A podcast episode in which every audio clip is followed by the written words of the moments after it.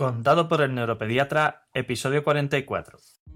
Bienvenido a Contado por el neuropediatra, con el doctor Manuel Antonio Fernández. El programa donde aprenderás y comprenderás las claves fundamentales del aprendizaje, la conducta, desarrollo, la crianza y la educación de los hijos, así como sus dificultades y alteraciones, para prevenir problemas y evitarlos detectándolos de forma precoz, para actuar de la forma más adecuada lo más rápido posible y así tratarlos y corregirlos.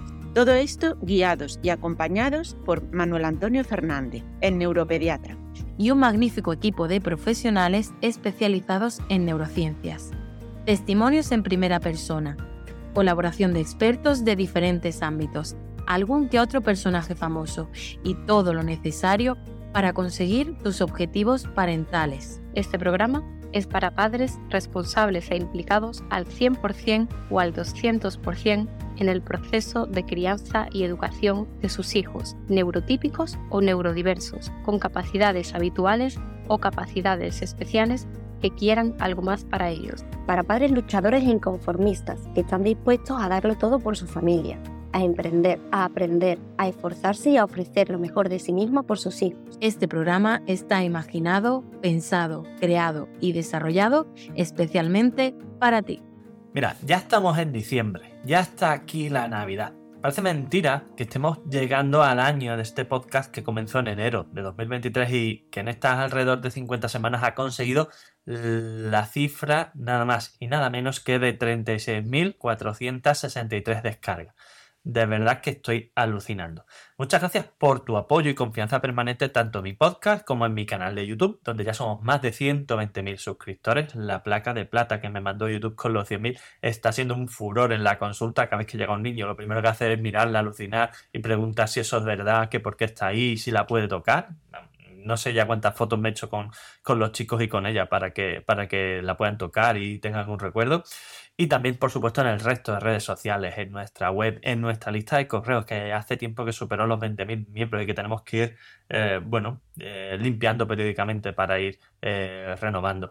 En estas fechas de celebración hay tradiciones importantes y una buena tradición que pusimos en marcha en casa desde que nació mi pequeñín, que ya sabe que se llama Mateo, que nació en agosto de 2019, es el calendario de Adviento. Y este año lo hemos trasladado a nuestro proyecto del Instituto Andaluz de Neurología Pediátrica. Hemos creado un consejo, un vídeo consejo diario para este mes. Eh, ha participado todo el equipo. Hemos creado el primer neurocalendario de Adviento by el neuropediatra en el, INAM. Eh, lo vamos a ir publicando en nuestras redes sociales a lo largo del mes, pero también te lo quiero compartir aquí para que no te pierdas ni uno. Te lo voy a agrupar en tres episodios. ¿Estás listo? Pues ya sabes que mi propósito es crear un mundo mejor para las próximas generaciones, pero que para ello quiero y necesito que las próximas generaciones sean las mejores posibles para conseguir ese objetivo de un mejor mundo posible. Y tu papel en esto, en la sociedad y en tu familia es imprescindible. ¿A qué te apuntas? Pues vamos a ello. Una nueva edición de Contado por el Neuropediatra te decía, como hemos alcanzado el episodio número 44 de este podcast y la verdad es que estoy muy orgulloso porque es una auténtica hazaña haber conseguido los resultados que tenemos en tan poco tiempo con toda la información y ruido que hay fuera de gente hablando de estos temas, en fin, de cosas, aunque muchos de ellos o la inmensa mayoría no tengan ni idea ni sepan lo que dicen, ¿vale? Y de haber sido constante durante un año entero y lo que nos queda, porque tanto en YouTube como en las redes como en este podcast voy a seguir siendo constante y vamos a traer cosas que os van a interesar mucho eh, durante todo este periodo y de lo que voy a seguir siendo. Eh, hemos recorrido mucho camino. Tenemos una serie en el podcast sobre neurodesarrollo, retraso madurativo, TDAH, autismo, Asperger, consejos y ahora el neurocalendario 2020. Como ves, no estoy solo en mi proyecto. Cuento con un magnífico equipo de personas y de profesionales que me acompañan y sin los que este camino pues no sería posible. Aquí vas a ver, vas a ir conociéndolos, vas a ir conociéndolos un poco más porque te los vas a encontrar sí o sí en nuestro día a día. Van a ser parte de mi proyecto, de mi trabajo y no solo vas a trabajar conmigo, sino que vas a trabajar con ellos. Vamos a compartir evaluaciones, revisiones, sesiones, terapias, etcétera, y por supuesto, divulgación, consejos, formación, apoyo y asesoramiento a la familia. Así que, aclarado esto, recuerda para lo que estoy aquí. Este es el podcast donde agrupamos y ayudamos a todos los agentes interesados en los procesos de aprendizaje, conducta y desarrollo infantil dentro de los procesos de crianza y educación a lo largo de la vida. Neurocalendario día ¿Te has preguntado alguna vez cómo fomentar la lectura en los más pequeños de la casa? Estoy segura de que es un objetivo que te has planteado en más de una ocasión. Pero, ¿sabes realmente cómo hacerlo? Mi nombre es Carla Carvalho Gómez, neuropsicóloga en el Instituto Andaluz de Neurología Pediátrica y en este vídeo te voy a enseñar tres claves que te ayudarán a fomentar un correcto hábito de lectura en los más pequeños de la casa. Clave número 1. Crea un ambiente de lectura atractivo. Para ello, diseña un rincón de lectura acogedor en su habitación o en cualquier lugar de la casa y asegúrate de tener una amplia variedad de libros disponibles. Clave número 2. Establece rutinas de lectura. Para ello, crea rutinas de lectura antes de dormir o en otros momentos específicos del día. De esta forma asociaremos la lectura con momentos placenteros y relajados. Clave número 3. Incorpora libros atractivos. Busca libros que tengan solapas, texturas, sonidos u otras características interactivas. Este tipo de libros pueden hacer que la experiencia de lectura sea más atractiva y participativa.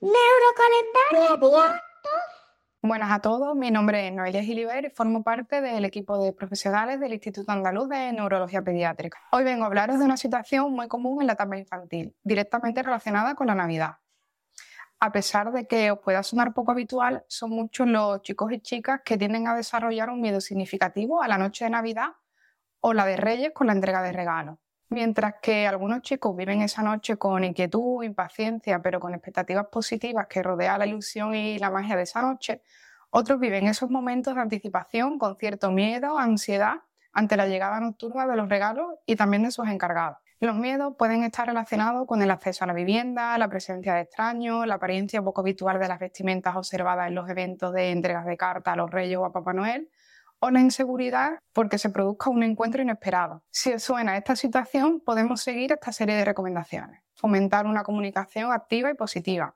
es bastante recomendable hablar de forma tranquila y cercana sobre el Día de Reyes o la Navidad, el proceso, los implicados y la espera. Cuanto más información pueda tener sobre lo que podrá esperar esa noche, menor espacio habrá para la imaginación negativa. Igualmente, podemos realizar un acercamiento a las experiencias positivas a través de nuestras propias historias y recuerdos. Comparte historias positivas y emocionantes relacionadas con los Reyes Magos. Esto puede ayudar a cambiar la percepción negativa. Igualmente es importante que comprendamos el miedo y la inquietud de los menores. Es fundamental mostrar una actitud de comprensión. Debemos evitar realizar comentarios negativos y reducir a una situación sin importancia el malestar expresado por el niño. Su miedo e inquietud es real, debe sentirse seguro, comprendido y apoyado.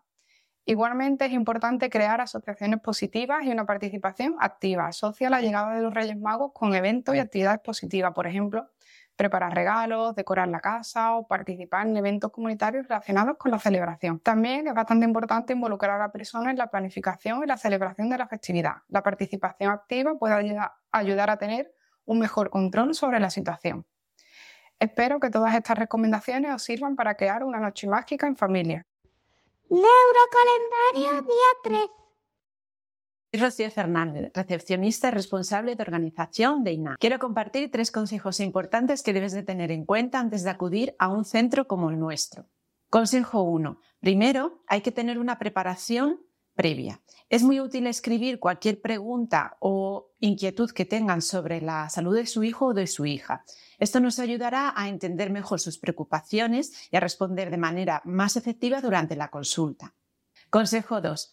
Envía con anterioridad toda la información relevante. Si tu hijo ha tenido pruebas médicas anteriores, resultados de exámenes o registros médicos, es prioritario enviar esa información o documentación. Esto puede ser fundamental para el diagnóstico y tratamiento adecuado.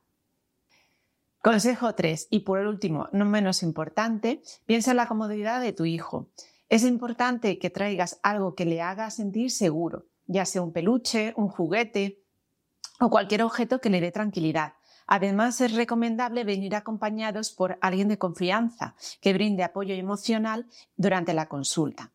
A simple vista son consejos simples, pero pueden marcar la diferencia en la visita. Estamos aquí para ayudarte en cada paso del camino y hacer que esta experiencia sea lo más amable y útil posible. Neurocalendario día 4. Si hay alguien con en tu familia y quieres que la Navidad transcurra con absoluta calma y tranquilidad, no te pierdas las tres rápidas pero sencillas estrategias que te he preparado. Hola, soy Manuel Antonio Fernández, el neuropediatra. Hoy quiero compartir contigo tres, tres estrategias para ayudar a los niños con TDAH y a sus familias a manejar el estrés durante estas fiestas navideñas, pero también durante todo el resto del año.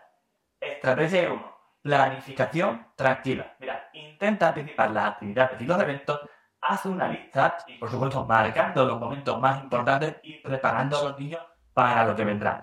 Esto te dará una sensación de control importante y además permitirá a tu hijo adaptarse gradualmente a los cambios que van a ir sucediendo. Estrategia número 2. Tiempos de descanso. Mira, es crucial tener tiempos de calma y de relajación. Busca espacios tranquilos durante la siesta, incluso aunque sean solo unos minutos a lo largo del día. Esto ayudará a los más pequeños a recargar energías y también a mantener el equilibrio. Estrategia número 3. Estrategias de autorregulación. Enseña a tu hijo técnicas para manejar sus emociones. Puede ser respiraciones profundas, contar hasta abierto o tener un objeto sensorial en la mano que le ayude a descargar energía, estrés y ansiedad. Estas herramientas puede ser, y de hecho son, te lo garantizo, un gran apoyo en momentos de sobreestimulación. En resumen, planificación, momentos de tranquilidad y herramientas de autorregulación. Estas son tres estrategias clave para disfrutar de unas fiestas navideñas más relajadas y felices para todos, pero especialmente para aquellos chicos y personas de cualquier edad con TDAH. ¿Y tú qué estrategias usas en la actualidad? compártelas con nuestra comunidad, cuéntanos, danos sugerencias, danos comentarios, lo que quieras en este vídeo y en toda nuestra comunidad. Un fuerte Neurocalendario, día 5. Hola, soy Manuel Bejarano, neuropsicólogo de INAP. Te voy a contar tres claves fundamentales para potenciar las habilidades sociales de los más pequeños. La primera clave es que el juego cooperativo es clave. Les ayuda a aprender a trabajar en equipo y a entender las emociones de otros. La clave número dos es que como padre o madre eres su mejor ejemplo. Los niños absorben como esponja, imitando que ven los adultos. La tercera clave es que hay que enseñar estrategias de resolución de problemas. Ayúdalos a manejar conflictos y expresar y validar sus emociones. Por mi experiencia profesional, si estas habilidades se potencian desde pequeños, van a tener mucha más confianza en sí mismos y por tanto van a estar mucho más preparados para diferentes situaciones. Espero que te hayan ayudado. Bueno, ¿qué me dices? ¿Te ha molado este episodio número 44, este nuevo concepto, este nuevo modelo, esta nueva estructura, eh, esta nueva visión del neurocalendario de Adviento? Pues vamos a tener un total de tres episodios así, así que no te pierdas ni uno, ¿ok? Pues si como te decía en el episodio inaugural, te hace vibrar, te emociona, te conmueve, te llama, te potencia, te, te ilusiona convertirte en padre pro, un padre top que quiera ayudar a su hijo y conseguir sacar el máximo partido, eh, potenciar todas sus capacidades y alcanzar su máximo desarrollo, no te preocupes, estás en el lugar correcto y además estás más que invitado a este ilusionante camino. Lo estamos haciendo, como ves, cada día con cosas nuevas, con información de interés, con valor añadido, con calidad. Eh, y lo estamos haciendo en comunidad, en familia, en compañía, en eh, armonía con valores, con tradiciones, con conocimiento, con calidad y como personas, de la mano, como una auténtica familia. Y no lo olvides, para conseguir sacar el máximo partido, para ayudarme en este proceso de nuestro objetivo de, sacar este potencial de los niños y crear un mundo mejor, necesito tu ayuda comparte este podcast con todos los grupos de padres en los que estés, del colegio, educadores, si eres un profesional del neurodesarrollo, con tu sociedad científica, si eres un educador, con tus compañeros, con la dirección de tu centro. Cuanto más consigamos expandir este conocimiento, mejor conseguiremos que sea el desarrollo de los niños. Tened en cuenta que son el futuro. Y si me estás escuchando en Spotify, en Apple Podcasts, en Google Podcasts, en Amazon Music, dejadme un comentario positivo, una valoración de 5 estrellas, lo que os pida para que consigamos alcanzar al máximo de audiencia posible. te lo van a agradecer, te lo garantizo. Y si quieres además profundizar en alguno de los puntos que hemos tratado o necesitas ayuda, ya sea para la evaluación, el diagnóstico, la terapia o el tratamiento presencial u online, que ya sabes que trabajamos en cualquiera de estas áreas, de programas de aprendizaje, conducta, maduración, desarrollo, relaciones sociales o autoestima, o situaciones específicas como pueden ser el TDAH, niños, adolescentes, adultos, por supuesto. No te olvides que trabajamos con todas las edades. Dislexia, altas capacidades, retraso moderativo, autismo, Asperger, epilepsia, migraña o trastornos del sueño. Ponte en contacto ahora mismo con nosotros en elneuropediatra.es. Allí que vas a encontrar en esta página web, además de la información de contacto, pues cientos de artículos claros, de gran calidad, específicos para muchos aspectos concretos y además guías de apoyo para familiares en el proceso de detección y orientación. Problemas de aprendizaje de conducta, una guía para ello. Problemas de maduración y desarrollo, otra para problemas de neurológicos generales.